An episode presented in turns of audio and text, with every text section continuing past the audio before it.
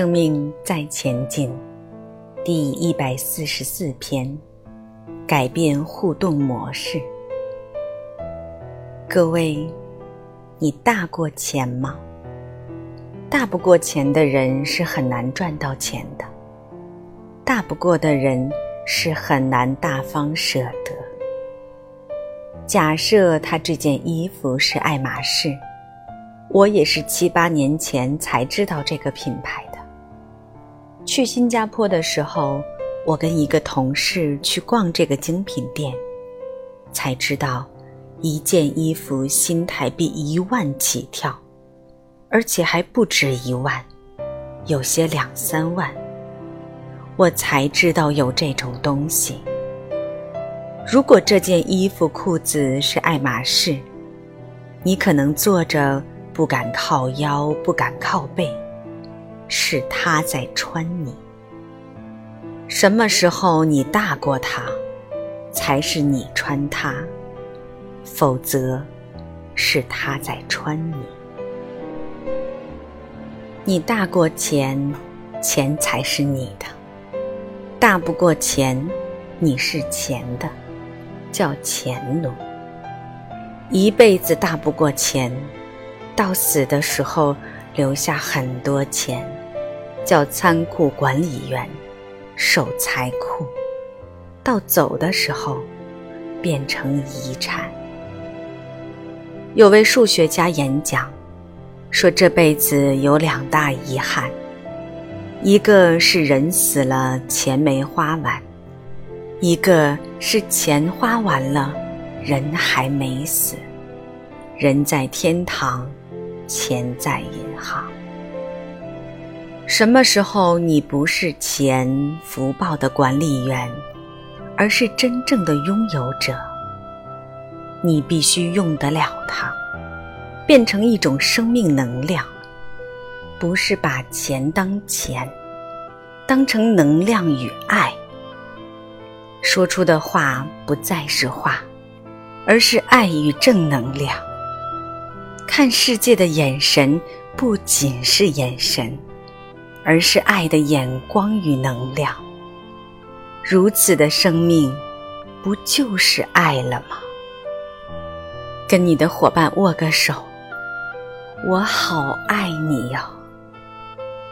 所以，你用爱度了你的人生的一切，让物质有非物质的精神，不管是语言的、文字的、福报的。功德的，统统都变成爱，这叫做博爱。让我们的每个肢体动作、每个眼神、每个福报、每个领悟，都能流转出来，以一种爱的形式。我们从小学习用爱关怀。宽恕、原谅别人，听了数十年，你是那样的人吗？遇到了才知道，发现我真的无法原谅他，真的不懂得关心人、照顾人，真的不晓得如何爱一个人。我们只是听到、知道，还没有成为。我五十岁的时候，我当了五十年的儿子。我发现，我根本还没学会当儿子。我当了二十年的爸爸，我现在觉得，我真的不太会当爸爸。我不晓得你们有没有这种感觉？等到爸爸妈妈都要走。你都还没做好一个儿子、女儿的角色，等到儿子、女儿都要当爸爸妈妈了，你要当爷爷了，都还没学会当爸爸妈妈，所以连这样的角色都还不能胜任，还想成为菩萨、佛陀。骆驼还差不多，各位，我们有没有把自己的角色演绎好，演得到位？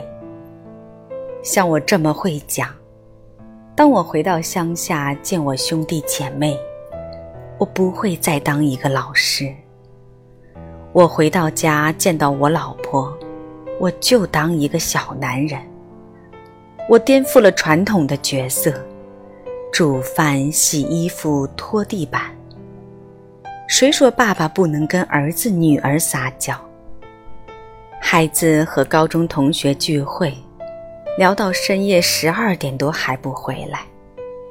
一般爸爸都会这样的：十一点了还不回来，十一点半了，慢慢火就会上来；十二点了还没进门，就会打电话过去。几点了？一个女孩子在外还不回来。就会用这种口气，而我有时会用这种口气的。女儿啊，在哪里呀？跟同学在麦当劳啊。哎呦，十二点了，爸爸心脏不好，担心的睡不着。你回来吧。他就回来了。我不会用传统那种训话的方式对待他。像我儿子在北部，他很久才回来，又打工交女朋友，没时间回来。这时候我会打电话给他：“儿子，我忘了你长什么样子了，你回来给我看看吧。”谁不会装傻？现在的孩子从初中到高中长得很快。我又常常在外面跑，孩子的发型、衣服都差不多。我有时在路上看到我女儿，都差点认不出来。我有时对女儿说：“让我多看几眼，我怕路上认不出你来。”各位，当你想让女儿、儿子回来，你可以输自己。要懂得示弱，你可以换一种方式。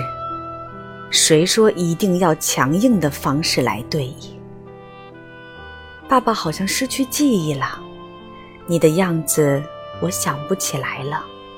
你回来吧，顺便拿生活费。各位，我们总是用一种既定的惯性的模式跟人相处。用自己的模式去看待别人的互动模式，要像个男人，老婆就是要打要骂才会乖。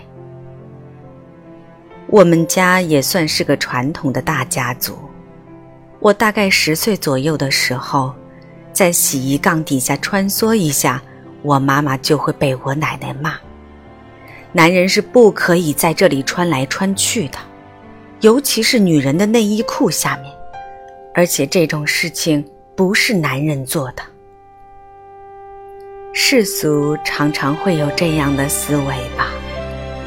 可是我们家的衣服也是我洗的，但是常常有这样的情况，老婆会说：“你的袜子不要和我的内裤放在一起洗。”但是如果衣服、内衣、袜子分三种来洗，一天就不见了，我就没时间出去上课了。